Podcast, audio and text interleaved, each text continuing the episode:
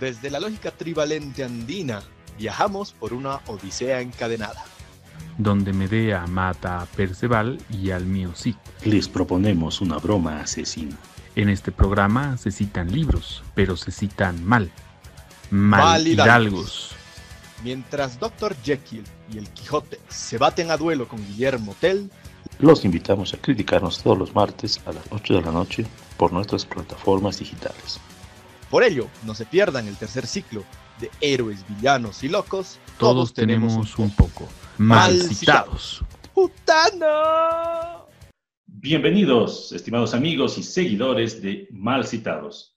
En esta ocasión, ya terminando este tercer ciclo de nuestro programa, hablaremos de la obra Raza de Bronce de Alcides Arguedas.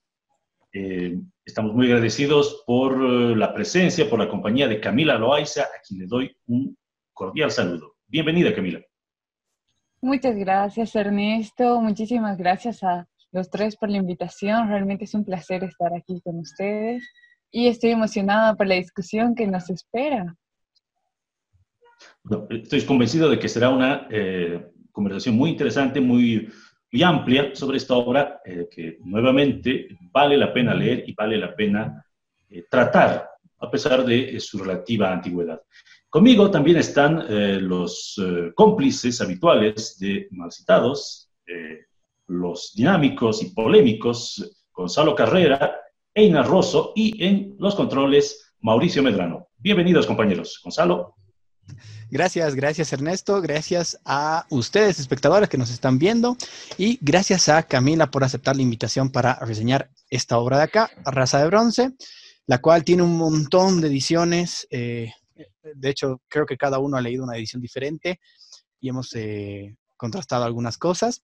Y además me gustaría mencionar eh, ahora en este espacio rapidito que eh, Camila es quien promueve un espacio de literatura bien interesante que se llama El Rincón del Gato del Lector, que es donde ustedes pueden ir a ver bastantes, bastante información sobre libros. Ella escribe artículos o reseñas sobre distintos libros que he ido leyendo.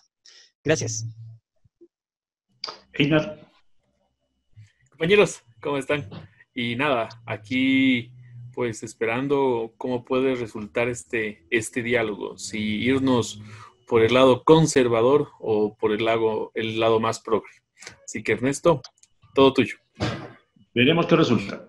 Bueno, paso directamente al- a la conversación, a, este diálogo que siempre llevamos adelante en Malcitados. No sin antes recordar a nuestros amigos que pueden ver una reseña del libro, eh, cuyo link está en los comentarios.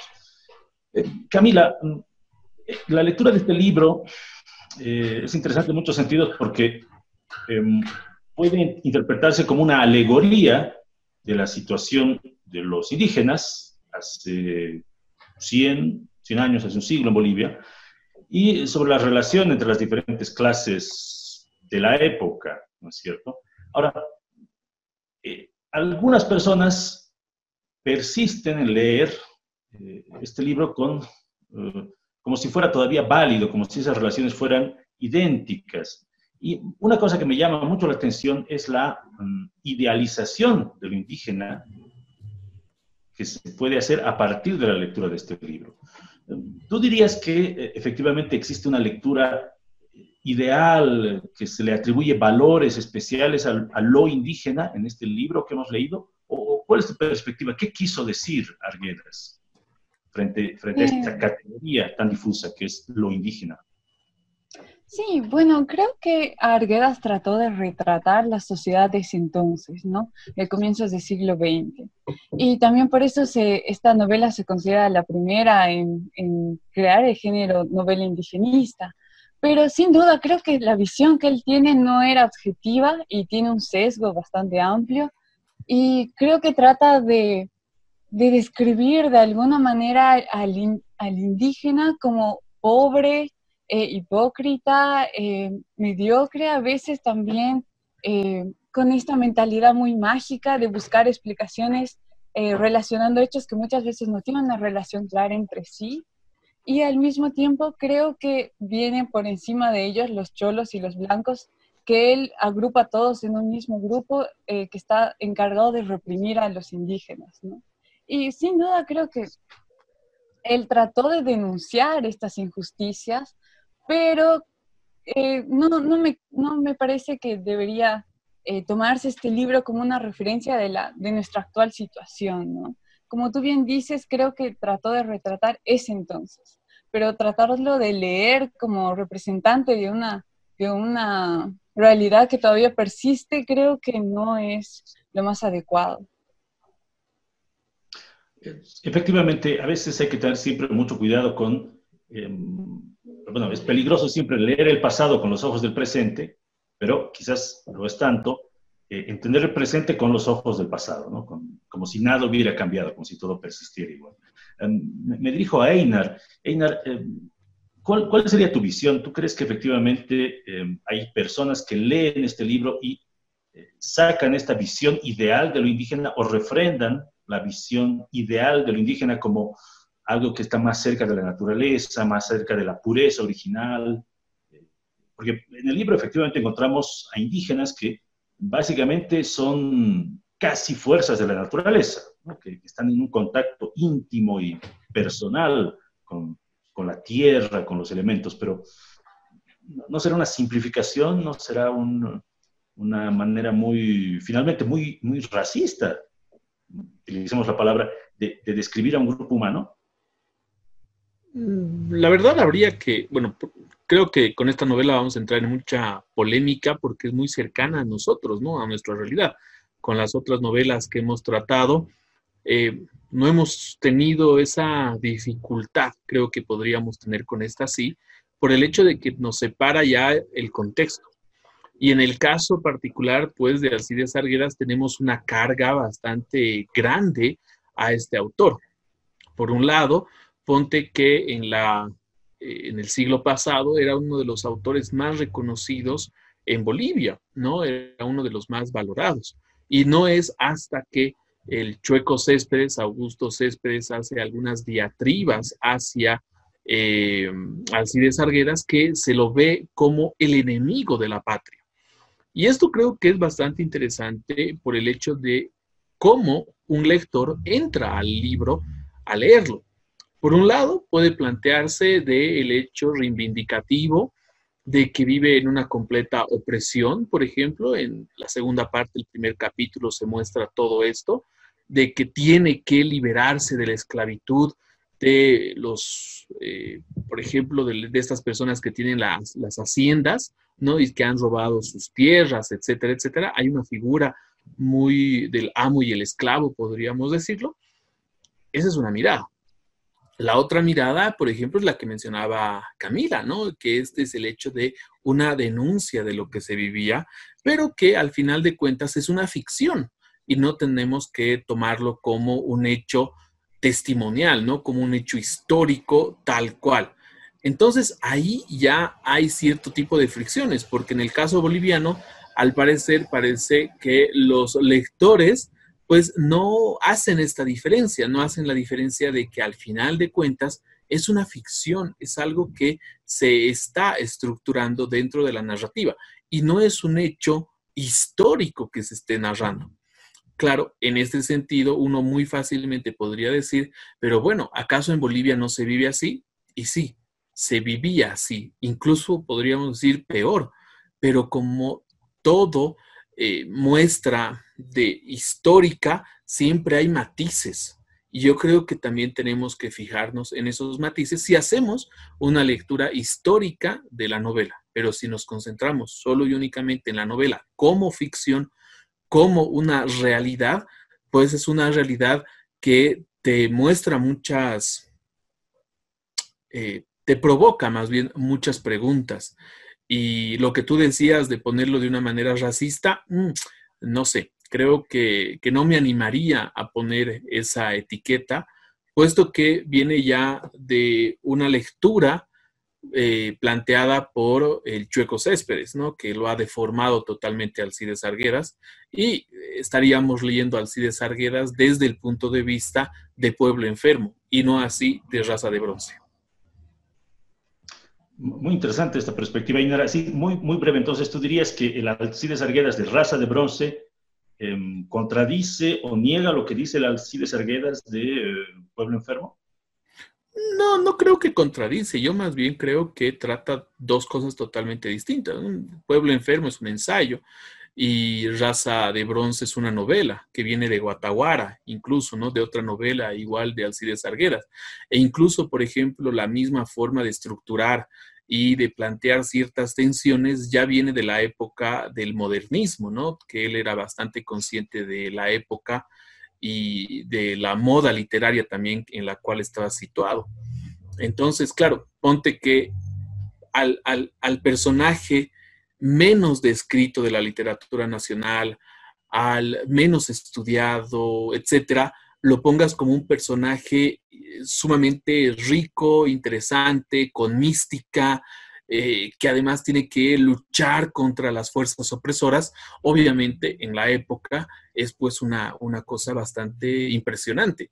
Ahora, ya leyéndolo, pues no mucho, ¿no? Efectivamente. Me dirijo a Gonzalo, Gonzalo, y, a Gonzalo, eh, politólogo, de alguna manera. Ahí, em, de alguna manera, Alcides Arguedas, me parece, deja transparentar sus ideas políticas en el libro. Hay momentos en los que ya no es el escritor, sino es el, eh, es el político. Bueno, llegó a ser diputado, estuvo en el Partido Liberal, etcétera, etcétera. Eh, ¿Hay algo rescatable desde tu punto de vista, Gonzalo, en, eh, de, esos, de esa visión política? podríamos leer, aprovechar el valor o las ideas políticas de, de Arguedas en esos breves pasajes donde habla de, qué sé yo, de, donde critica los peores vicios de la política nacional o, o, qué sé yo, o, o, hay algo, hay algo que, que pueda, hay algo que pueda rescatarse de esto definitivamente eh, no tiene ya sentido, es, totalmente anacrónico y anticuado incluso. Bueno, a ver, eh, hay varias cosas que me gustaría decir, eh, les voy a tratar de decir de manera bien puntual. Eh, lo primero, con lo que decía Camila del el tema del anacronismo, de, no, de no, claro, de que la época en la que fue escrita y publicada Raza Bronce en 1919 es muy diferente a los tiempos actuales. Y esto, el mismo Alcides Arguedas eh, ya lo mencionaba en una de las notas que deja en una edición de 1945, que es la que tengo aquí, de la edición Losada, en la que dice lo siguiente. Eh, los cuadros, lo, voy a citar, abro comillas, los cuadros y las escenas aquí descritos, tomados todos de la verídica realidad del ayer, difícilmente podrían reproducirse hoy día, salvo en detalles, en, perdón, salvo en detalles de pequeña importancia. Y esto es justo decirlo, cierro comillas. Entonces, tenemos que ver que Alcidas Arguedas, en particular, es un hombre fabuloso, eh, como escritor y como político. ¿Por qué? Porque vamos a ver que tiene la capacidad de reflexión y de evolución del pensamiento a través de los años, porque la diferencia entre los dos títulos que son sus, opus magnum, Pueblo Enfermo y Raza de Bronce, es de 10 años. Uno es publicado en 1909, Pueblo Enfermo, que como decía bien Einar es un ensayo, y por otro lado tenemos a Raza de Bronce, que es una novela. Sin embargo, eh, ahí yo no concuerdo con Einar no es que hablan de cosas totalmente distintas, sino que más bien ambas obras se nutren a sí mismas para crear una idea eh, estupenda de lo que es la propuesta de que va a ser la base de, muchos movimientos indigenistas, sobre todo. Ahora, eh, así se lo ha tildado a, través de los años y muy bien lo ha dicho Einar, gracias al chueco eh, Céspedes, de racista, de, eh, sobre todo de racista, ¿no? Incluso hay gente que en los años 80, 70 alegaba que Alcides Arguedas venía de una, de una ola muy nacional socialista, que esto es una, esta es una falacia anacrónica completa, porque Alcides Arguedas publica su obra en 1919 y no es hasta 1922 que se conforma el Partido Nacional Socialista en, Alemania. Entonces, hay una, hay unas motivaciones bien claras de desacreditar a Alcides Arguedas, con posiciones totalmente ridículas que son parte de la cultura de la cancelación que la estamos viviendo ahora fuertemente, pero que viene desde hace muchos años, ¿no? Eso es eh, uno. Después, recomendación al lector para que puedan disfrutar de una mejor manera Raza de Bronce, pues eh, tienen que leer también pueblo enfermo, ¿no? ¿Por qué? Porque si bien uno es un ensayo y el otro es una novela, ambos, como decía al principio, se nutren entre sí de diferentes conceptos, de diferentes valores, y yo creo que más bien, eh, después de haber leído hace unos cuantos años Pueblo Enfermo y ahora adentrarme en Raza de Bronce, veo que hay una evolución interesante en la percepción que tiene eh, Alcides Arguedas del problema boliviano, ¿no? De cuál es el cáncer de Bolivia. Al principio en Pueblo Enfermo habla bastante de eh, ver que algunas de las características del indígena, y esto es bien importante aclarar, no es que el indígena es el, cáncer de Bolivia, no es, el, no es que eh, el indígena eh, es el ocasionante de este pueblo enfermo boliviano, es, son algunas características de lo indígena y del indígena que van a ocasionar que se pueda eh, argumentar de alguna, perdón, que se pueda hablar del retraso del desarrollo moderno, digámoslo así, de Bolivia. entre ellas, así Arguedas destaca bastante el tema de, el tema del alcoholismo, por ejemplo, ¿no? Del, uso del alcohol, del trago, de la idiosincrasia, pero sobre todo, y esto es algo fundamental para entender a Alcides Arguedas hoy, es que cuando él habla ya de raza de bronce, va a mostrarnos desde esta novela toda la, toda la problemática indígena frente a este, este nuevo foco de poder que son los terratenientes, los, los hacendados, vamos a ponerlo en términos raciales, el blanco y el cholo, pero sin victimizar al indígena. Y esto es fundamental.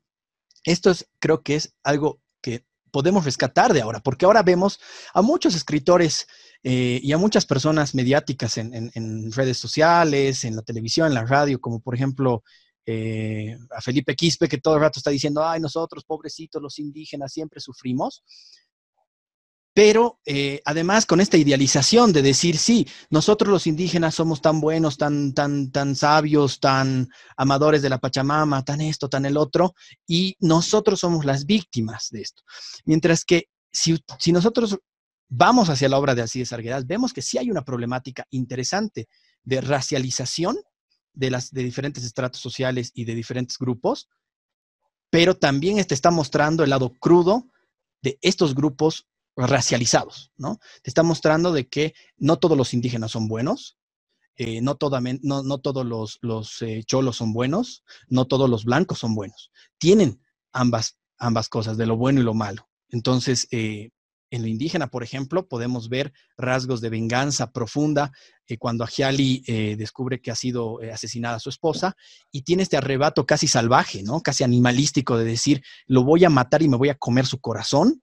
O, por ejemplo, el hecho mismo de que tengan esa picardía y esa eh, eh, sean mañositos para robar cosas, ¿no? Los, indígenas en el, primer, en el primer capítulo de Raza de Bronce, en el valle, cuando se roban frutas, cuando timan a los bayunos, cuando son muy buenos regateadores, pero con el objetivo de timarlos, ¿no? De, engañarlos, de cometer fraude, etc. Entonces, así es, Arguedas, y con esto termino mi última oración.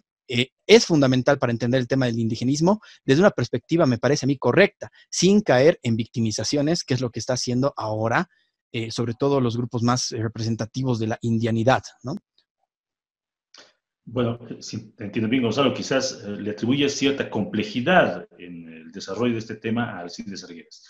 Algunos podrían argumentar, sin embargo, que em, esta idea de atribuirle valores a ciertas categorías humanas es precisamente la definición del racismo. ¿no?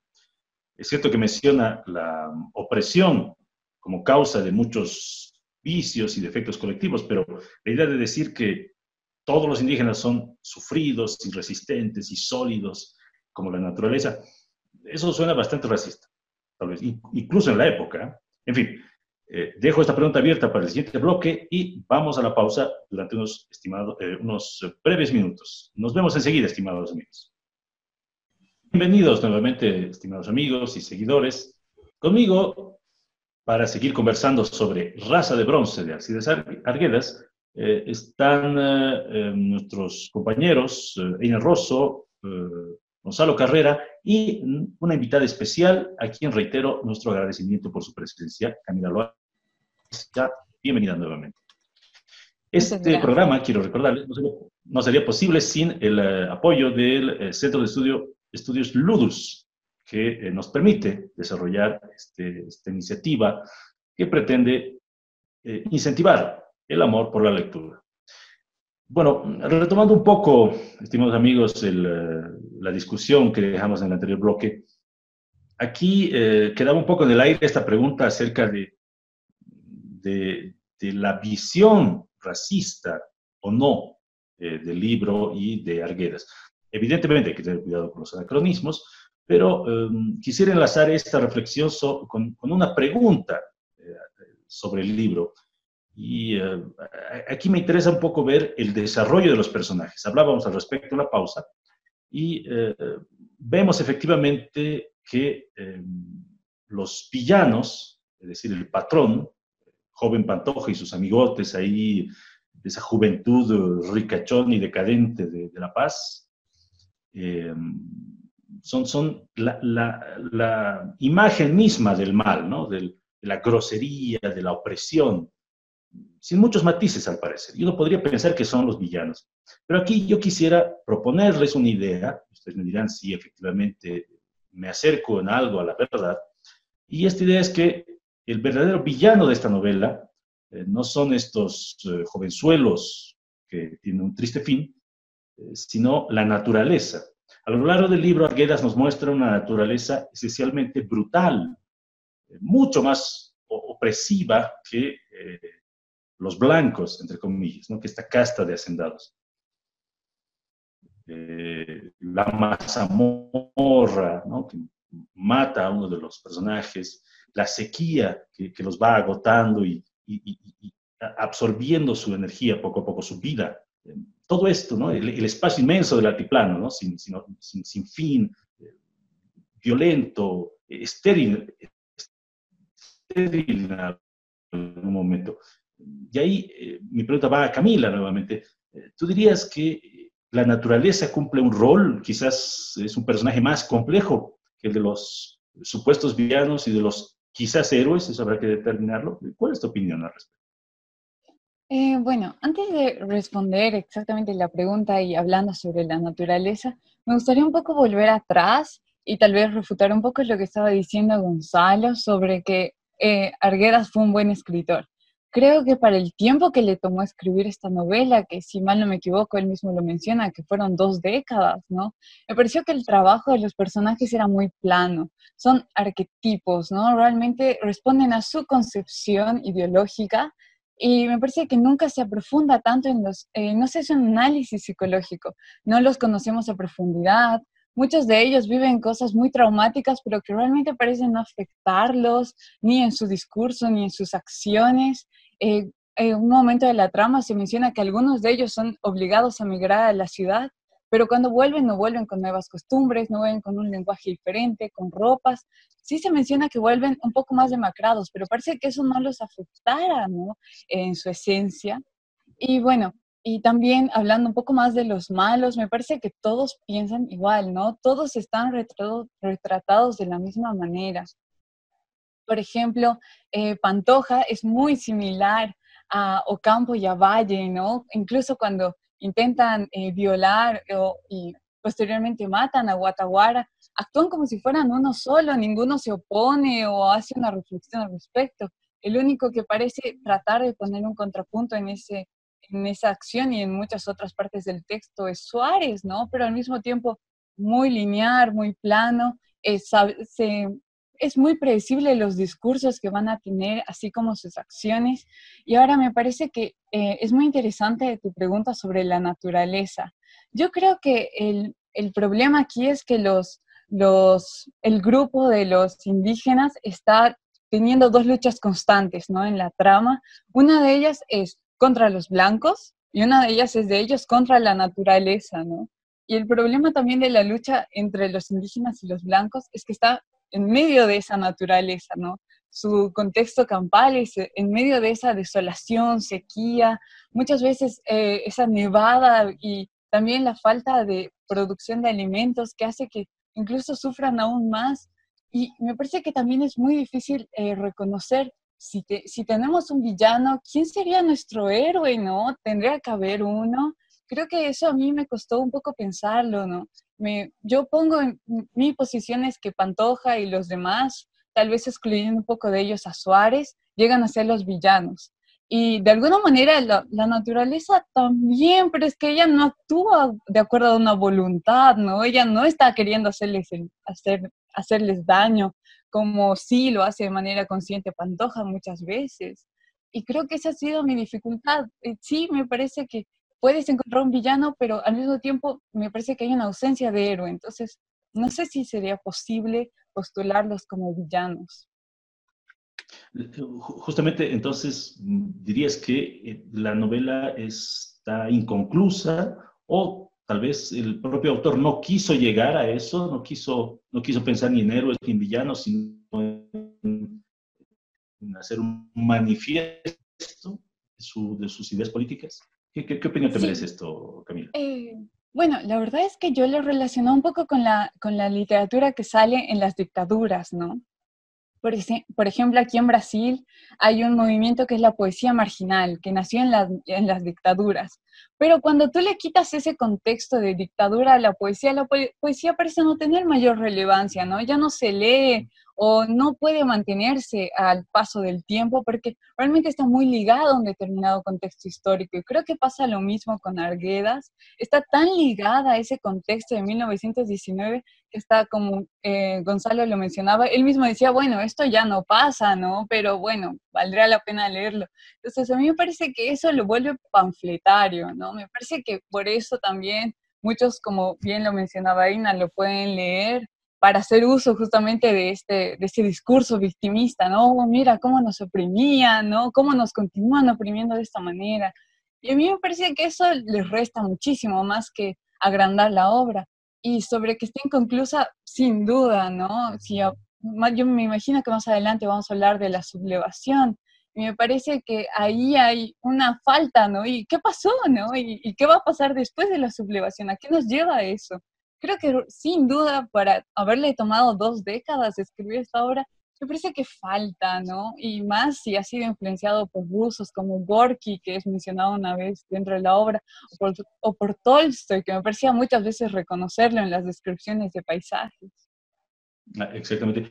Ahí, ahí es interesante justamente que probablemente mucha gente no se anima a hablar en estos términos de Arguedas, porque ya se ha convertido en un autor consagrado, es una especie de, ídolo, y quizás no deberíamos leerlo de esa manera, ¿no? Me parece que en realidad eh, le hacemos un flaco favor a un autor cuando lo convertimos en una vaca sagrada. Pero bueno, eh, Gonzalo, eh, aquí te planteo la misma pregunta.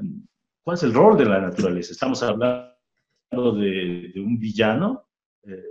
¿Hay héroes en esta novela, en tu opinión? ¿Alguien merece ese título? Tal vez Choquehuanca, el, el místico eh, cuasi líder político de, esta, de esta pequeña comunidad.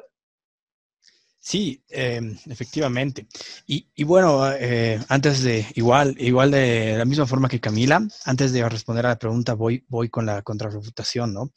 Eh, y es que creo que tiene razón Camila al decir que si bien este libro le falta mucho, mucho potencial literario, si vamos a hablar a un nivel de novela, eh, le falta tal vez un poco más de dinamismo, más de, eh, más de un toque de profundidad en sus, eh, personajes, etcétera, es que también trata de relatar desde un aspecto, y eso por eso decía en el bloque atrás, jalando muchas cosas de Pueblo Enfermo, trata de relatarlo y ponerlo en una, en una ficción, como lo decía Inar, ¿no? Esto es una ficción, si bien Alcides Arguedas en algún momento argumenta de que algunas de estas escenas que suceden en Raza de Bronce son escenas reales que él ha vivido, que él ha visto, que etcétera. Eh, toda la, estructura de la historia se basa en una ficción. Entonces, además hay que poner el contexto no solamente de cuándo se publica, sino a qué tiempo corresponde Raza de Bronce, ¿no? En qué tiempo están los personajes de Raza de Bronce. Y esto es en la época de, Mariano Melgarejo. Estamos hablando de 1800, en los 1860, ¿no? Entonces, estamos ante esta, ante esta contextualización de la obra, que a mí me parece que si bien le falta obviamente algunas características y algunos aportes más a nivel literario para que pueda ser rica, interesante, entretenida, porque es verdad, la obra no es muy entretenida. A mí me costó un poco leerla porque sí he sentido que de cuando en cuando había algunos capítulos que me aburrían. Eh, trataba muy bien, y esto lo vuelvo a argumentar, lo vuelvo a poner en mesa, de manejar esta temática del indigenismo, que es una temática ahora vigente, de una manera interesante sin tener que llegar a esta calidad de, de, victimización ¿no? y de idealización. Porque la victimización nace de eso, de la idealización de una persona, de un grupo, de decir todos los indígenas, eh, o en este caso específico, todos los aymaras son, eh, son buenos, son honrados, son trabajadores, son esto, son el otro. Y a pesar de eso, los malos, los blancos, los caras, los, los señoritos, etcétera, los tratan mal, ¿no? Y ok, estamos de acuerdo, podemos llegar a un punto de acuerdo de que la temática del racismo existe en una amplia variedad, en una amplia eh, eh, variedad de, tipos de racismo, y que ya el hecho de que se niegue, se niegue este racismo en su amplitud general, de decir, no, no existe racismo contra blancos, no existe racismo contra chinos, no existe racismo contra, contra estos y contra otros por diferentes consignas ideológicas, es ya un producto de no saber leer bien Alcides Arguedas. Entonces, yendo a la pregunta de quién es el villano en esta novela, a mí me parece que si bien la naturaleza corresponde a, una, a una línea así, obviamente, contraria a lo que van a ser nuestros héroes, que nuestros héroes no solamente serían eh, Choquehuanca, ¿no? Yo creo que eh, si lo vamos a poner desde una, desde una óptica bien idealista, el, texto que, que, no me gustaría hacerla, pero que lo podemos hacer por el bien del, debate, es decir, ok, los indígenas, por esta situación sufrida y a pesar de sus, y esto es importante, a pesar de sus eh, desperfectos, de sus defectos, de sus eh, malas costumbres, etcétera, como el hecho de engañar, robar, ser violentos y sobre todo la crítica que hace constantemente así de Sargueras, que me encanta, que es vigente, de ser increíblemente borrachos, eh, podrían ser considerados nuestros héroes. Digamos que son así. Yo creo que más bien el villano no es la naturaleza como tal. La naturaleza es parte de eh, un gran conjunto, que lo vamos a poner un supervillano, si quieres verlo, y que la naturaleza es parte de. ¿Cuál sería este supervillano? Y esto es algo bien interesante que se lo trabaja de forma narrativa en el texto. Es el destino.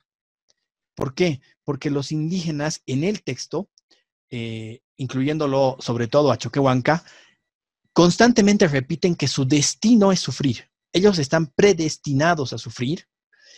Y también ahí es como que te da un guiño en el cierre del libro, que es lo que hablaba Camila, ¿no? No hay un cierre después de la sublevación. O sea, ¿qué pasa después de la sublevación? Bueno, el guiño que te da Choquehuanca es que no importa. La sublevación va a ser un, desahogo, eh, va a ser un desfogue de los indígenas que están hartos de estas eh, eh, calamidades que les, que les ocasiona Pantoja pero que después no va a pasar nada, porque están predestinados a, sufrir. Esa es su configuración dentro de lo que ellos creen en, su, sistema de creencias, en sus eh, procedimientos, en sus usos y costumbres, en su forma de ver, en su cosmovisión de la vida. Entonces, aquí creo que el principal villano es el destino. Digamos que nuestros héroes son los indígenas, eh, pues parece que esta lamentablemente es una historia triste, ¿no? En la cual ellos no van a poder vencer eh, al villano y es una forma de verlo, es una forma de, analizar este libro. Gracias, Gonzalo. Aquí me dirijo a Einar. De alguna manera, podría, podría ser interesante establecer paralelos entre esta obra y em, Guillermo Tell.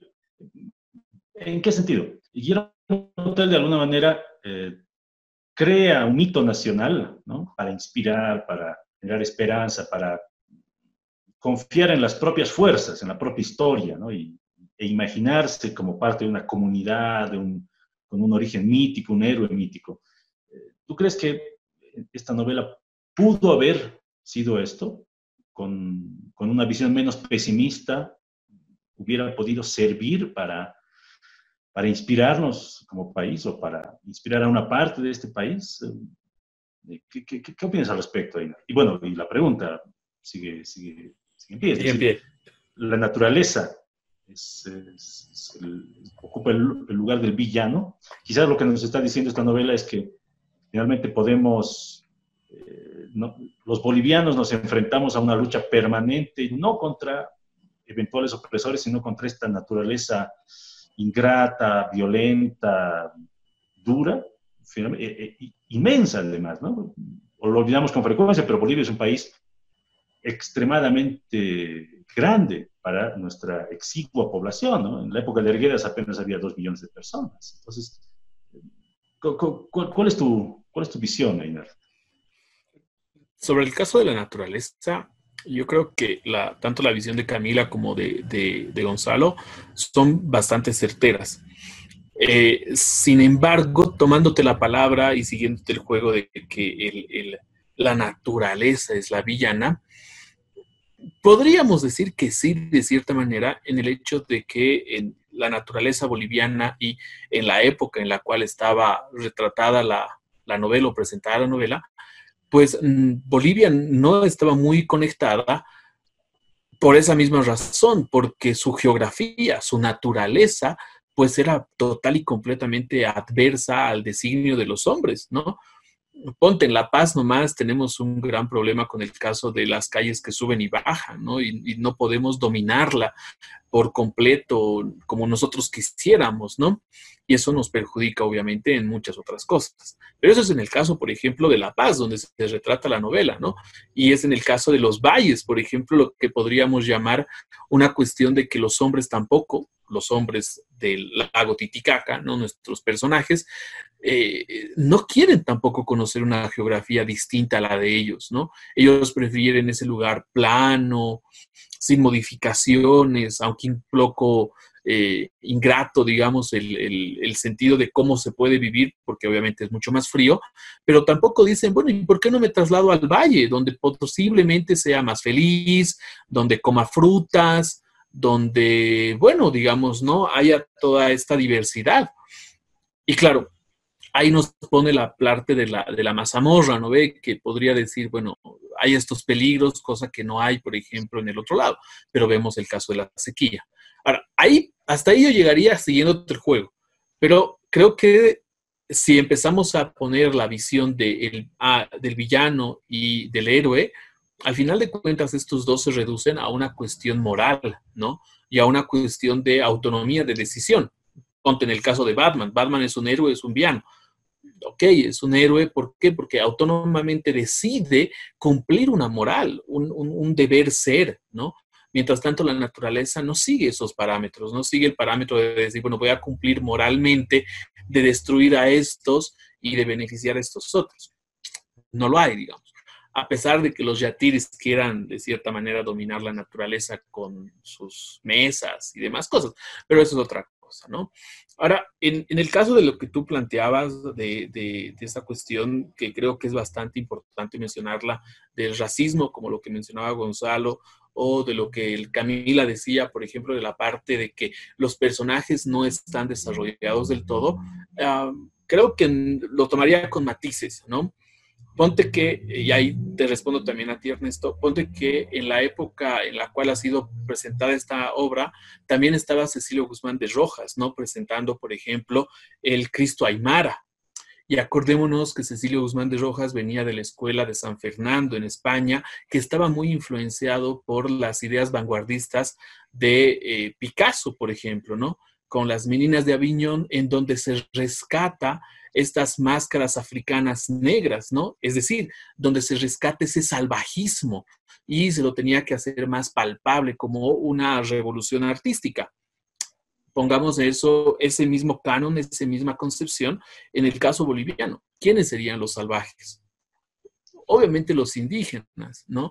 Por muchas cosas. Y eh, claro, al que tienes que rescatar porque nunca ha sido radiografiado, nunca ha sido pintado, nunca ha sido puesto como un personaje, recalco, va a ser obviamente a los indígenas. Pero, y acá va una cosa bien interesante, en el caso de la poca construcción de los personajes, y eso es muy cierto, incluso el, hecho del valle que parece incansable, ¿no? Como una odisea, eh, yo creo que también acá muestra esta relación que tiene este supuesto indígena y que está tan relacionado, tan eh, eh, junto con la naturaleza, ¿no? Y por ejemplo, cuando se empieza a leer, los personajes no se diferencian del fondo. No, no hay algo que nos diferencie del personaje, no hay un aspecto psicológico, no hay estos matices que nos haga diferenciarlo de la naturaleza. Y yo creo que eso también es algo bueno si lo vemos desde el punto de vista eh, contextual la obra, ¿no? En el hecho de que estos supuestos salvajes, pongo entre comillas, ya, eh, eran los indígenas y estaban tan, tan inmiscuidos con la naturaleza, pues lo que tenías que hacer es que al retratar la naturaleza, los retratabas a ellos, ¿no? Eh, ahora, en el caso de la, de, la sublevación, y con esto termino, yo creo que la novela también es una especie de manual de estrategia, ¿no? Acordémonos, por ejemplo, que en Ucamau de Jorge de San Ginés igual hay una violación. En Los Hermanos Cartagena hay una violación. Y en muchas otras obras bolivianas, latinoamericanas, igual hay una violación de una persona que está en un estrato superior de poder a otra que esté en un estrato inferior de poder. Y esto ocasiona que uno haga una sublevación, ¿no? Que se revele, que luche, eh, etcétera. Sin embargo, a mí me, gustaría acotar, eh, y, con esto ya, ya cierro, es el hecho de que Guatawara, ok, es violada, pero es golpeada por Ajiali, ¿no? Cuando le dice, mira, eh, ha sucedido esto, estaba en la casa del patrón, él cree que ha sido violada y no sé qué, ella más o menos le da cierta ambigüedad también en el caso, y él entra en iracundia y empieza a golpearla. Y luego se casan. ¿No? Entonces, esta cuestión de, la relación de que una persona, pongamos el caso, el blanco, el criollo, etcétera, el capataz, sojuzga o suprime al otro, al indígena y demás, dentro del mundo indígena va la, y la que es oprimida es la mujer, lo cual incluso debería llamarnos la atención, ¿no? Eh, o el caso de que cuando se empiezan a cazar los empiezan a, lanzar piedras, ¿no? Como una forma, digamos, de, no sé, de espantar a fantasmas, yo creo, qué sé yo. Pero, o sea, estas cosas son, por ejemplo, lo interesante en la obra de Arguedas, ¿no? Y da mucho de qué hablar. Probablemente vamos a tocar estos temas en el siguiente bloque, Inar, efectivamente. Ya para cerrar eh, la conversación sobre esta novela tan interesante y que eh, curiosamente sigue, sigue mm, generando debate, sigue generando, sigue leyéndose con bastante espíritu polémico en la actualidad. En todo caso, eh, vamos al corte, nos vemos en unos cuantos minutos, estimados amigos. Bienvenidos nuevamente, estimados amigos, a este tercer bloque de Mal Citados, conversando sobre la obra Raza de Bronce de Alcides Arguedas. Conmigo, eh, Camila Loaiza, Gonzalo Carrera y Eina Ross. Eh, Mauricio Medrano en los controles y el apoyo indefectible del Centro de Estudios Ludus, que permite esta emisión. Bueno, aquí ya para ir cerrando esta, esta conversación sobre una obra que evidentemente merecería horas de debate y de, diálogo, hay, un elemento que me parece muy interesante y es la sublevación final. ¿no?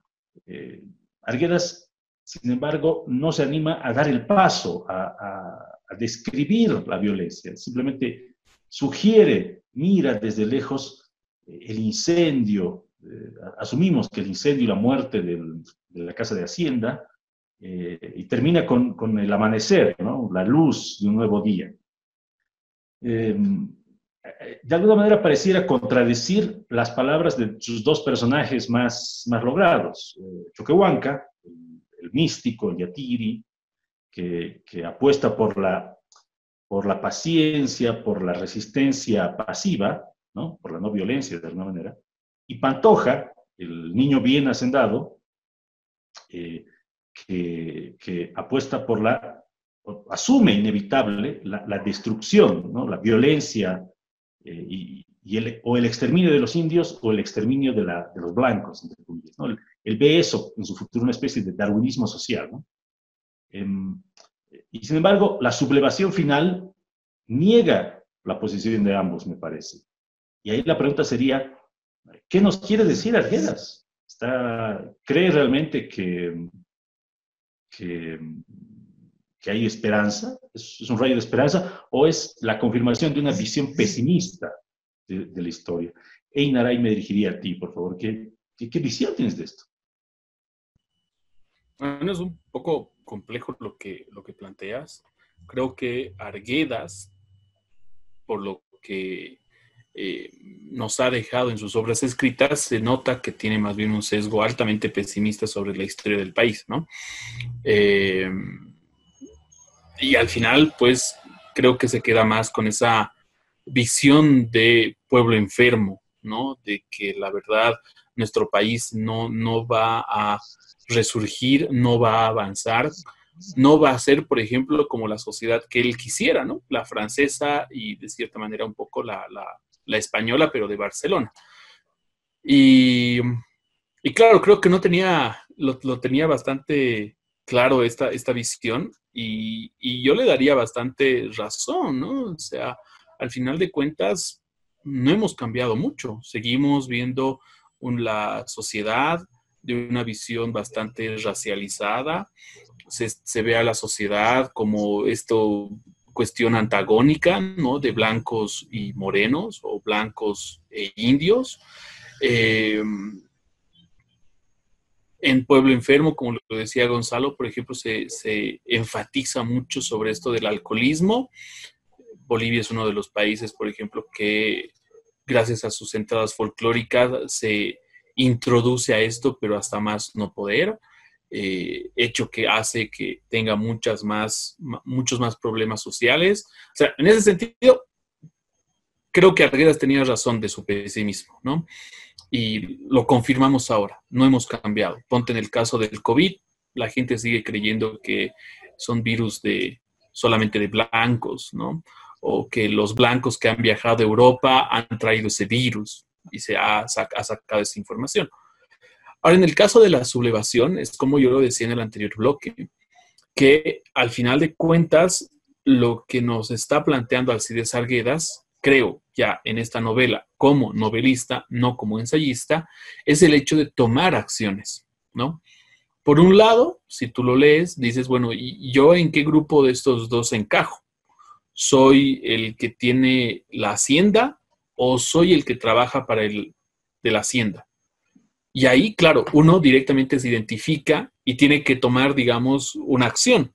Uno, no comportarse como los hacendados y de cierta manera tratarlos mejor y darles muchos beneficios a las personas que trabajan para uno. O por otro lado, hacer una sublevación y matar al que te está oprimiendo. Entonces, eh, yo creo que ahí parte mucho de la identificación que el lector va a tener con la obra y con quién se va a identificar dentro de la obra. Yo me pondría en una posición mucho más neutra, ¿no? O sea, me parece que ninguna sublevación va a modificar las cosas, eh, más bien las empeora, pero yo creo que más bien iría por una cuestión más de, si puedo citar aquí a alguien que me parece bastante interesante, como Vicente Pasoscanqui, ¿no? que es aquel indígena que a partir de las leyes empieza a reclamar su ciudadanía. Y esto, por ejemplo, en la novela no se nota. No hay esa visión de ciudadanía, no hay la visión de que el indígena es un ciudadano más, que tiene que cumplir ciertas, ciertos deberes, ciertos derechos, ciertas obligaciones. No hay nada de eso, ¿no? Y, y claro, al final de cuentas es una actitud de confrontación entre dos fuerzas, entre los que trabajan para el hacendado y el hacendado que oprime a estas personas. De acuerdo. Ahí le preguntaría a Gonzalo, ¿qué opinas sobre la posición de Einar, que entiendo es relativamente equidistante? Em, ¿Tú dirías que hay alguna chance de que esta sublevación deje alguna enseñanza, tenga algún impacto? Porque justamente la visión de Choquehuanca es que ya se sublevaron y el castigo fue terrible que en realidad no sirve de nada porque va a aparecer otro patrón. Pero mm, ¿tú, verías algo de esperanza en, la, en, la, en, las palabras, en el final de Alcides Arguedas, porque mm, esa, esa, visión final, ¿no? La, el amanecer, la luz, ¿no? Esa, esa, lluvia de oro y diamantes, ¿no? esa, aurora eh, parece anunciar algo. Y, ahí nos quedamos como en medio del, medio del, sin atravesar el umbral. ¿A dónde? ¿A dónde nos, sugiere que vamos a llegar a Riedas? ¿Cuál es tu visión, Gonzalo? Eh, bueno, a ver, efectivamente no vas a ver, con lo que decía Iña, ¿no? No vas a ver a un, indígena ciudadano. O sea, es, absurdo pensar que eh, podríamos pensar en un indígena ciudadano en un libro que está ambientado en los, los años 1860. Eh, en ese momento estamos hablando de un ponguaje, estamos hablando de que hay fundos y que, y que dentro de estos latifundios y de estos eh, especie de feudos que existe, porque es, una, es, es muy parecido a, lo que se vivió en una época feudal, donde hay grandes porciones de tierra que las está manejando un hacendado, un patrón, que cumple ciertas características raciales y clasiales claramente, porque estamos hablando de aproximadamente 150 años atrás. Eh, estamos también ante una situación, eh, para poner en contexto, de que el, indígena en ese momento era visto como un, eh, como un objeto valor, ¿no? De una manera muy utilitaria. Eh, los hacendados utilizaban a los indígenas para, y, también hay una cita en el libro, ahora no, no, no, la voy a buscar, no recuerdo en qué página está, pero que Pantoja le dice a Suárez, ¿no? los indígenas me sirven para arar la tierra, llevar mis productos al valle, cobrar, em, diferentes, eh, diferentes eh, acciones que son netamente mano de obra. A mí me sirven para eso, no me sirven para nada más. Entonces, hay que contextualizar el texto en la época en la que está eh, pensado, que es 1860. lastimosamente, como lo decía en el anterior bloque, hay un guiño que hace Alcides Arguedas al hablar de cuál va a ser el fin de esto. Y es interesante porque lo que él plantea no, más bien no es un final, ¿no? No hay un final. Lo que él plantea es, eh, eh, en, la conclusión de su libro, eh, en el desenlace del libro, va a formular una especie de cíclico, ¿no? De un tiempo cíclico, de una, de una narrativa cíclica en la cual, por tiempo indefinido, el indígena se va a sublevar, pero va a terminar de nuevo siendo sometido y se va a seguir sublevando y va a terminar siendo sometido porque esa es su, ese es su destino, está predestinado a sufrir. Esa es la, idea, por lo menos, que los propios indígenas manejan. Y que en el, último capítulo del libro, cuando están en esta, en esta eh, especie de asamblea, Ajiali, Choquehuanque y los demás indígenas que se están queriendo sublevar, se menciona de manera constante. Incluso este miedo constante a eh, a dañar a, su superior, ¿no? Entre comillas, a, dañar a su patrón. Eh, ¿Por qué? Porque Choquehuanca lo dice, por cada gota de sangre que nosotros derramamos, nuestra sangre se derrama por torrentes. Entonces, eh, hay, una, hay, hay, una especie de, de propuesta de que ahí el tiempo se vuelve cíclico y va a ser constantemente, no sé, por la eternidad, un acto de sublevación eh, eh, sublevación, opresión, sublevación, opresión, sublevación, opresión. ¿Cuál sería, yo creo, la alternativa para romper con este ciclo?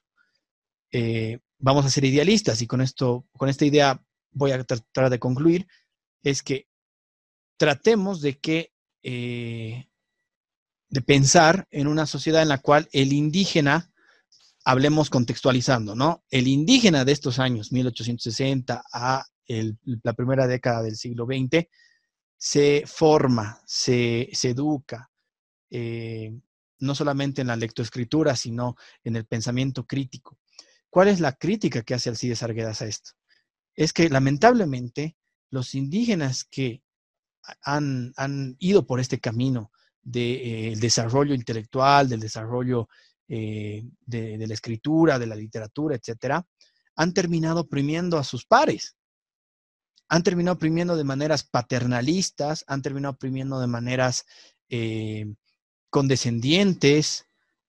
Y esto lo vivimos hasta ahora. Estamos hablando de que en el, en el siglo XXI, en el año 2020, eh, vienen ahora supuestos gurús intelectuales indígenas a decirles a los indígenas cómo tienen que vivir, cómo tienen que pensar, a qué cosas tienen que rendirle pleitesía. ¿no?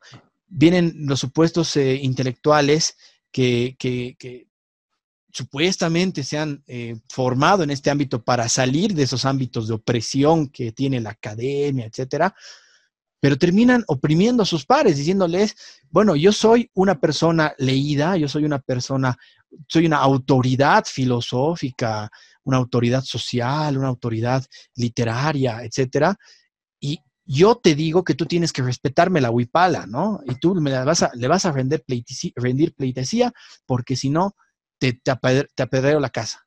Entonces, este tipo de actitudes eh, ya las hablaba Alcides Arguedas de que estas personas que, han optado por este camino terminan oprimiendo a sus pares. Entonces ahí viene la pregunta, que creo que va a ser la, que la lanzo polémicamente. ¿Es realmente una cuestión de raza el tema de la opresión en el siglo XX, en el siglo, perdón, en el siglo XXI, en el año 2020? ¿O es también tal vez una cuestión diferente, en el cual vemos que dos personas de la misma raza una es oprimida por la otra porque tienen una diferencia intelectual interesante, una diferencia académica interesante, y la otra se siente con el poder suficiente para imponerle símbolos, para imponerle consignas, para imponerle modos de vida, etc. Entonces, no lo sé. Al parecer, así es Arguedas nos ha creado una rueda que va a seguir girando y que no se puede destruir. Bueno, aquí quizás convendría plantear la pregunta a nuestros amigos, a los que nos están siguiendo en este momento, Gonzalo. ¿Será así? ¿Tendremos este problema? Em, de alguna manera, ¿no sería bueno superar ya esta visión tan eh, maniquea de la sociedad entre oprimidos, opresores? Parece que no es tan simple. Yo diría que la realidad no es tan simple, pero bueno, eso lo dejamos a nuestros amigos. Camila, para concluir este bloque, ¿cuál sería tu perspectiva? al leer esta escena final y, insisto en esta idea de, la luz, del, oro y diamante, ¿no? Parece querer, decir algo desde un punto, ya, no, y me parece que ya no es el Arguedas panfletario, ya no es el Arguedas eh, político, sino que es el Arguedas genuinamente eh, novelista, el, Arguedas escritor. ¿Qué, ¿Qué nos habrá querido decir? ¿Cuál es tu opinión? Eh, bueno, yo quisiera comentar lanzando una pregunta a todos ustedes, a los tres, y es, ¿ustedes creen que si no hubiera muerto Guataguara, que era justamente tan próxima a Choquehuanca, la sublevación se hubiera dado? Porque me parece que la opresión se hubiera mantenido tal cual, porque todos estaban esperando que Choquehuanca dé la señal, ¿no? Para levantarse. Y él justamente es el personaje que insiste con, no, es así y así va a ser, y nos tenemos que prácticamente resignar, ¿no? Entonces, a mí me gustaría saber qué opinan sobre eso. ¿Realmente ellos se hubieran sublevado si no hubiera sido Guataguara quien ha muerto o no? Y después me gustaría hablar o comentar un poco sobre la sublevación también. Ahí brevemente, desde mi punto de vista, yo te puedo decir que eh, no, no lo creo, porque mm, ya vemos que la, la, violación a Guataguara, y es espantoso decirlo, ¿no? ha sido tolerada eh, cuando la ha cometido el eh, troche, el capataz, ese cholo que es igual a la representación de los cholos, ¿no? de toda la pileza de los cholos, alargueras, y por el propio sacerdote, ¿no? Ahí se sugiere igual, el cura que abusa de, las niñas. Entonces, probablemente sin la muerte de, de, Guataguara, y ese es otro de los mensajes de Arguedas, probablemente no hubiera pasado nada. Sí. Gonzalo, tal vez. Sí, y bueno, aquí hay una, hay una connotación muy interesante, ¿no? Que hace Arguedas entre dos tipos de eh, felonías, que es el tema de la violación y el tema del asesinato. Eh, si lo ponemos en, palabras más eh, modernas, el feminismo, el feminicidio, perdón. ¿Habría sublevación sin la muerte? Esa es la pregunta de Camila. Exacto, exacto, a, eso iba, ¿no? Entonces, hemos visto que reiteradas ocasiones en el libro, eh, Agiali solamente se molesta por el tema de la violación, pero se molesta con quién? No se molesta con Troche solamente, no es que va y lo golpea a Troche, o que va y le, y le, da, y le da un bife en la cara al, sacerdote, sino que a quien golpea y a quien acusa de esta, de esta, de esta acción es a la misma Guatawara. ¿no? ¿Y esto por qué? Porque antes de irse al valle, él le recomendó él en su manera de, protegerla, no sé, de una manera muy, muy, muy peculiar y muy violenta, le dice, cuidadito te hagas violar, ¿no? Cuidadito te hagas violar en la casa del, hacendado, eh, mejor anda con tu madre. Entonces, em, al, ocurrir esto, eh, la, golpea, pero sigue sometido, ¿no? Y esto es algo muy interesante que planteaba eh, Einar, que es que incluso en, en, estos grupos oprimidos, hay pues escalas de opresión, ¿no? Donde el oprimido en general va a seguir oprimiendo a otras personas por sus posiciones de poder. Entonces, yo más bien creo que sin la muerte de Guatawara esto no hubiera pasado. Hubieran seguido sometidos. Eh, a Giali probablemente le hubiera dado una golpiza más a Guatawara y ahí hubiera quedado todo. Pero el hecho de que hayan asesinado a esta mujer es lo que desata la furia. Ahora, y la pregunta también, una pregunta bien polémica podría ser, eh, la, muerte de Guatawara para Giali significa algo personal? ¿Es realmente la pérdida de su amor, del, sentimiento, de todo lo que conlleva eso? ¿O será el hecho de que ha perdido a su mujer de una forma más utilitaria y la perdió a manos de otra persona? O sea, le han arrebatado este objeto que él ve que es su mujer una pregunta abierta. Eina, finalmente, eh, así muy brevemente para darle la palabra a Camila. Sí, no, yo, yo comparto con la visión que ustedes tienen. Yo creo que Guatawara es la, la, palanca para que Agiali, con lo que dijo Gonzalo, ¿no? Que era de su posesión, pues haga esta sublevación. Pero imaginémonos, por ejemplo, la perversión que también tiene, y lo que decía Gonzalo, ¿no? De estos grupos que están oprimidos y van oprimiendo a otros. Cuando le dice su madre a, a Giali, eh, estarás educando el hijo de otro. Y le dice, no, lo votaremos al río porque no es hijo mío, ¿no? O sea, una total y completamente actitud deshumana, ¿no? Eh, no hay amor, creo yo, en la parte entre Agiali y Guatawara. O sea, cuando Agiali llega después de haber pasado una odisea en los valles, a Guatawara le da igual, le dice, más bien has traído semilla, has traído las cosas, es una relación más utilitaria. Eh, y, no hay una cuestión de afecto, ¿no? Sino más bien una cuestión de decir, me han quitado lo que era mío y ahí voy a, voy a hacer la revolución, voy a matarte porque me quitaste lo mío. Y claro, esto lo podemos entender como sublevación, pero al final de cuentas es un ajuste de cuentas, ¿no? Es una cuestión de decir, ok, voy a, voy a convocar a toda mi, mi comunidad para que me vengue de este tipo que ha matado a, mi, a mi mujer, ¿no? Y el hecho de la violación, pues aquí creo que tendríamos que disminuirlo porque al final de cuentas en la hacienda violaban a todas las niñas, ¿no? Entonces ahí como que eh, es un poco raro el hecho de que la violación sea el mecanismo para que eh, ellos se subleven. No es una sublevación, yo creo que es un acto de revanchismo de lo que dijo Gonzalo, ¿no? Es mi objeto de, de poder y me has quitado mi objeto más preciado de poder y por tanto yo me voy a ir a, cobrar. Perfecto. Camila, mm, luego de esta, de esta pesimista ronda de respuestas, ¿cuál sería tu criterio? Eh, bueno, a mí me gustaría comentar un poco la estructura de la obra. Creo que no tiene tanta claridad, ¿no? Porque cuando comienzas a leerla, te presenta este amor entre Agiali y Guataguara, y se presenta esta odisea, como bien mencionó Einar, de que el amado tiene que partir, ¿no? Y claramente esperas que vuelva y vuelva y ese amor vuelva a reconstruirse dentro de la narrativa, pero me parece que pasa como si no hubiera pasado absolutamente nada, ¿no? Y al mismo tiempo hay tantas historias de por medio que me parece que se pierde muchísimo la fuerza de la sublevación, ¿no? Está tan empeñado el autor en contar injusticias que es como que no basta con que chicotee a las personas, con que les robe sus, sus propias bestias, ¿no? O que mate a sus perros, a sus gallinas, con que viole a las mujeres.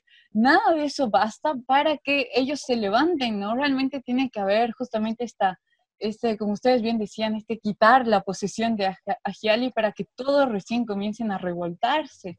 Y eso a mí me parece muy pobre dentro de la narración yo lo comparé con Fuente Ovejuna, no sé si alguno de ustedes también, por obvias razones, ¿no? El, el despotismo de las autoridades, la, la, violencia ejercida por este comendador, todas esas injusticias. Pero lo que a mí me llama mucho más la atención de la obra de López de Vega es que justamente, ya muy bien, matan al comendador, hay toda esta revuelta del pueblo enardecido, pero al final ellos se entregan al reino. Entonces hay un fin, hay una conclusión de esa revuelta. Me parece que realmente fue guiada a, por más que no nos guste mucho que, no sé, que se autoorganicen, ¿no? Que podría ser una de las opciones, sino que se entregan a otra autoridad. Me parece que ese es el punto débil de la obra de Arguedas, que llega a la sublevación y tú estás esperando que, bueno, que después de eso, yo estaba esperando, por ejemplo, que Choquehuanca sea quien lidere, ¿no? Y diga, bueno, ya los matamos y ahora nosotros nos vamos a encargar de nuestra comunidad, vamos a salir adelante, ¿no? O que se autoorganicen y, no sé, con una organización comunal, ¿no? Que pongan un grupo de autoridades, pero no, y me parece que ese vacuo, por más que eh, Ernesto muchas veces lo recalcó, ¿no? Te deja con ese brillo y los diamantes y el oro. Bueno, a mí no me dice mucho, ¿no? Realmente ¿no? Me deja con más dudas que con certezas o con una visión clara sobre lo que va a pasar.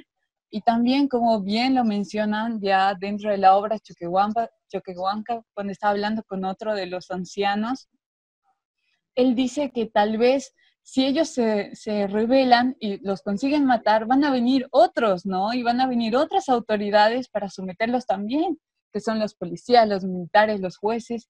Entonces, a mí me parece como que no, no hay ¿no? Una, un cierre claro y me parece que esta sublevación o este revanchismo queda en nada y realmente queda en un vacío, ¿no? Por eso me parece que es una obra más panfletaria que una, o sea, que una reflexión profunda o que proponga algo para nuestra sociedad. Así es. Em, Einar, tal vez em, vamos al corte y eh, dejamos estos últimos comentarios para el cuarto bloque. Oh, adelante, Es, cortito, ¿no? Por ejemplo, mira, mira lo interesante que se puede notar en la obra de Arguedas con la muerte de Guataguara, ¿no? Y con la quema de la Huipala el año pasado, ¿no? Ambas sirvieron para excusa para una supuesta sublevación. Se perdió un montón de, de sangre, pero al final de cuentas no sabemos el final de la historia que también acá en, en, las ideas en raza de bronce no hay ese cierre, ¿no? Y esto tal vez porque la historia, al final de cuentas, es, es así, es una desilusión, ¿no? Inviertes tanta, tantas cosas que al final no encuentras lo que buscabas, ¿no? Y tal vez ese es la, la, la lo que nos quiere también mencionar Arguedas, ¿no? Y lo pongo como, como relación de la, de la, eh, del hecho simbólico como un pretexto para hacer actos de violencia, ¿no? Pero claro, estos son en dos contextos totalmente diferentes, hay que remarcar, eso sí. Actos de violencia probablemente estériles en última instancia, habría que recalcarlo. Em, vamos al corte, ya para el cuarto bloque, para el cierre de este programa de Mal Citados. Volvemos en unos minutos, estimados amigos. Bienvenidos, estimados amigos, a este cuarto y último bloque del programa de hoy, dedicado a la obra de Alcides Arguedas, Raza de Bronce, un libro muy conocido, muy estudiado y aún hoy, 100 eh, años después de su publicación, todavía polémico. Em, aquí em, entramos al sector de la estantería y me gustaría preguntarle a Camila, pedirle a Camila que comparta con nosotros las lecturas que ha realizado en estos últimos tiempos y los libros que puede recomendar a nuestros amigos y seguidores. Eh, bueno, muchísimas gracias. A mí me gustaría eh, comentar primero un libro que me, me, pareció al que me remite bastante, eh, Raza de Bronce, es Vidas Secas de Graciliano Ramos.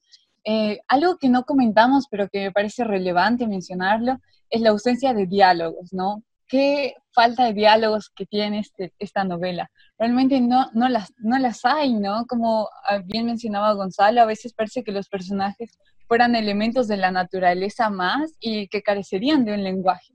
Y esto también lo refleja Graciliano Ramos, ¿no?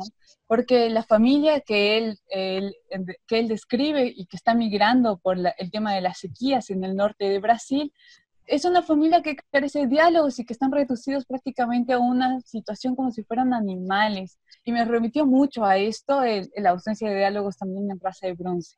Y un libro que me gustaría también recomendar y que me parece que narra una historia similar, pero obviamente en otro tiempo y de otra manera, con diferentes acciones, y que realmente logra personajes muy bien hechos, que no se quedan planos ni, llegan a ser arquetipos, simplemente es este que es Catre de Fierro de Alison Speeding, ¿no?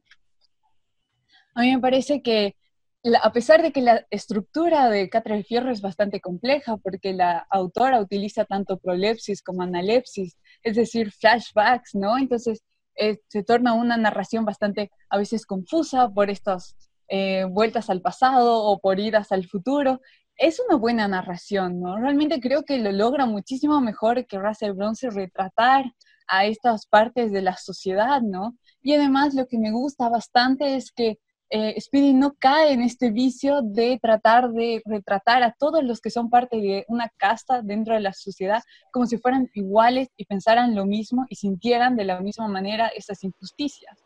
Y eso es lo rico de la autora, que hasta dentro de las clases sociales más adineradas entran en conflicto los personajes, no piensan igual, no actúan igual, y son bastantes, para qué decirlos, ¿no? Los personajes, por lo menos dentro de la narración, eh, los que más llaman nuestra atención son por lo menos unos 20, ¿no? Entonces a mí me parece que la complejidad psicológica que logra Speeding es muchísimo más rica que la que logra Arguedas, así que sin duda yo lo recomiendo y bueno, cuando lo lean, me, encantaría que me lo comenten, o si alguno de ustedes ya lo, lo, leyó también, saber sus comentarios al respecto. Y aquí sería interesante, eh, Camila, eh, reiterar eh, que tú diriges, que tú editas un blog sobre, sobre libros, literatura, justamente. ¿Podrías conversarnos algo al respecto? Ok, eh, bueno, comencé un proyecto hace poco, hace unos cuantos meses, se llama El Rincón del Gato Lector. Eh, lo hice justamente inspirada en esta ausencia que noto de lectura, especialmente dentro de los jóvenes, ¿no? Trato de escribir artículos que llaman la atención de personas que tal vez no se han dedicado a la lectura, que no sienten esa pasión como nosotros aquí por libros y que podríamos hablar horas de horas de ideas escritas en papel, ¿no? y trato justamente de hacer eso. Y bueno, les invitaría a que entren a la página, entren al blog, lean las reseñas que he podido escribir y voy a dejar toda esa información en los comentarios. Eh, te quedamos agradecidos, pues Camila, em, ya la recomendación a nuestros amigos, visiten la página, visiten el blog, El Rincón del Gato Lector, realmente vale la pena. Em, ya para despedirnos, eh, le doy la palabra a Einar, tal vez. Sí, eh, bueno, no queda más que agradecer tanto a Camila, que es nuestra última invitada de este tercer ciclo, como a todos los otros eh, que nos han acompañado y pues hemos podido conocer, degustar, criticar y sobre todo yo creo fascinarnos por este mundo que es la literatura y los libros, ¿no? Y pues a todos ellos, muchas gracias. Este es nuestro último programa de, de Malcitados en este tercer ciclo que está dedicado a los héroes, villanos y locos, puesto que cada uno de nosotros tenemos un poco.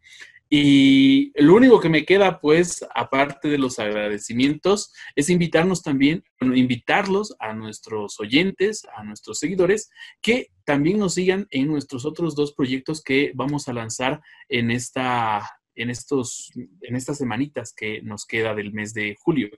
El primero es Aula Libre, que es un blog destinado a, eh, pues, plantear diversas ideas, tanto en el campo de la política, la cultura y la sociedad, como también la filosofía y la literatura, pero sobre todo está concentrado en la divulgación de material científico. Les, claro, les invitamos nosotros a que nos sigan en nuestra red Aula Libre y que también, si se animan, pues que escriban sobre eh, algún tema que ustedes creen que es de importancia. Nuestra política editorial estará ahí, nos las, puedan, las pueden pedir y poco a poco ya vamos a ir eh, promoviendo este espacio. Y por otro, también comenzaremos con el espacio Ludus, que es un centro de capacitaciones donde nosotros daremos clases de diferentes temas, ya sea en el caso mío sobre filosofía, en el caso de Gonzalo sobre ciencias políticas, en el caso de Ernesto, pues otros temas y también en el caso de Mauricio, que bueno, siempre soy malo con la memoria y tanto Ernesto como Mauricio, pues nos plantearán sobre cuestiones de marketing y sobre cuestiones de economía. Sin más, yo los dejo ahí y, les agradezco por, por, habernos seguido en este tercer ciclo y Camila, también a ti un fuerte abrazo. Sabemos que estás en Brasil y que nos estás acompañando desde ahí. Pues muchas gracias por ello. Muchas gracias, chicos. Un fuerte abrazo y qué placer compartir esta charla contigo. Me he divertido, bueno, con ustedes me he divertido bastante. Ha sido muy rico todo. Muchas gracias. Y Gonzalo, tú tenías algo que decir. Sí, sí, no. Eh, igualmente empiezo agradeciendo a Camila. Eh, a Camila la hemos conocido de una manera muy peculiar, pues ella empezó a seguir el programa a inicios de este ciclo y, ha empezado de una manera recurrente a solamente, no solamente vernos, sino eh, ayudarnos en muchos sentidos con dándonos links para leer y conseguir los libros en cuarentena, sobre todo cuando la cuarentena era rígida. Nos ha costado mucho conseguir algunos libros y los enlaces que nos mandaba Camila eran de mucha ayuda.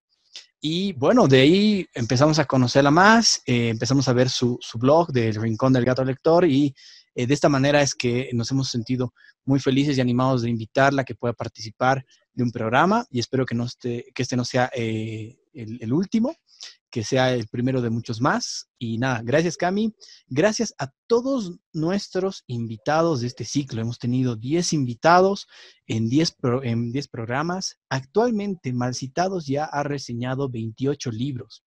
Eso quiere decir que desde octubre del año pasado, el equipo de Malcitados ha leído 28 obras y estas han sido reseñadas semana a semana. Y esto no podría realizarse si es que no tuviéramos el apoyo de todos nuestros espectadores, eh, esta gente que eh, de una manera eh, muy, muy desinteresada, con mucho cariño mucho apoyo han ido compartiendo nuestro contenido, le dan like a las, a las publicaciones, las comparten, las difunden, las promocionan y el día de hoy a mí me gustaría mencionar a dos personas en particular. Una es Sharon Arandia Vega, quien nos está viendo en los últimos programas con mucha atención y a quien le mandamos un saludo muy cariñoso. Y la otra persona es a Jorge Luxan, que eh, él también ha estado compartiendo y ha estado difundiendo nuestro contenido y viéndonos en vivo. Jorge, te mandamos un gran saludo, eres un crack y bueno, eh, hay una amistad personal que tenemos que también eh, me gustaría resaltar te quiero mucho, amigo. Gracias por vernos y por compartir nuestro contenido. Finalmente, invitarlos a todos, a los que no pueden ver o, no tienen la imposibilidad de ver los, episodios de Malcitados todos los martes a las 8 de la noche, a que puedan seguirnos en nuestras plataformas digitales. Estamos en YouTube, pero también nos pueden ver en los diferentes eh, podcasts que existen. Puede ser este Apple Podcast, estamos en iVoox, estamos en Deezer, en Spotify, en diferentes podcasts que ustedes nos pueden em, escuchar mientras hacen otro tipo de actividades. No sé, tienen que lavar los platos, pongamos un poco de más citados mientras eh, lavamos los platos y así también escuchamos y podemos reflexionar sobre diferentes libros. Sin más, eh, me queda agradecer al, equipo de Macitados, a Einar, Ernesto y Mauricio. Em, y quiero darle un especial saludo a Mauricio, que siempre está atento y dispuesto a colaborarnos con todo el tema de producción. Él es el productor general de Orbis y le mandamos un cariñoso saludo eh, aquí Einar, Ernesto y mi persona, en especial por estos 10 programas del ciclo. Lamentablemente se acabó y nos vamos a tener que ver en agosto. Entonces, eh, nada, muchas gracias Mau. Realmente valoramos mucho tu trabajo semana a semana y la paciencia que nos tienes. Eso. Efectivamente, sobre todo la paciencia. No concibo que no somos las personas más fáciles del mundo. Me, sin embargo, eh, retirando el agradecimiento, eh, le anuncio ya a nuestros amigos, a nuestros seguidores, que eh, evidentemente vamos a ir por un eh, cuarto ciclo. En este caso, vamos a hablar como tema, como hilo conductor de este cuarto ciclo de más citados, de El viaje, desde la literatura, por supuesto, con el eh, subtítulo de 20.000 leguas de viaje literario. Entonces, la invitación está hecha, nos vemos en agosto para empezar un nuevo ciclo de 10 obras dedicadas a este tema, esta actividad humana tan, tan, tan especial, tan única, el viaje. Sin más, quedo... Ah, sí, adelante. perdón, me estoy olvidando de algo que, que creo que es muy importante. Eso no significa que el resto de, de julio y agosto vamos a estar sin contenido. Ustedes manténganse atentos porque eh, en este mes que se viene, pues vamos a tener muchas reseñas de libros que nosotros vamos a ir eh, leyendo en este mes y publicándolas para que ustedes también puedan interesarse por eh, leerlos. Y también vamos a tener algunos programitas especiales. Ya quédense atentos, tenemos sorpresas que van a estar entre el mes de julio y agosto. Así es, efectivamente. Malcitados no toma vacaciones, solamente un breve respiro. No tenemos ni AFPs aquí. Mi jubilación, mi jubilación, ni qué decir. No, no, vamos, vamos a morir al pie del cañón, como se dice. Probablemente, porque tampoco estamos seguros. Bueno, recordando el agradecimiento a Camila, estimados amigos, hasta pronto, hasta el próximo ciclo o, o antes de mal citados. Hasta pronto. Y no se olviden, no nos crean, lean. Chao, chao, cuídense. Un gran abrazo. Hasta chao, agosto. Nos vemos hasta agosto. Chao, Cami.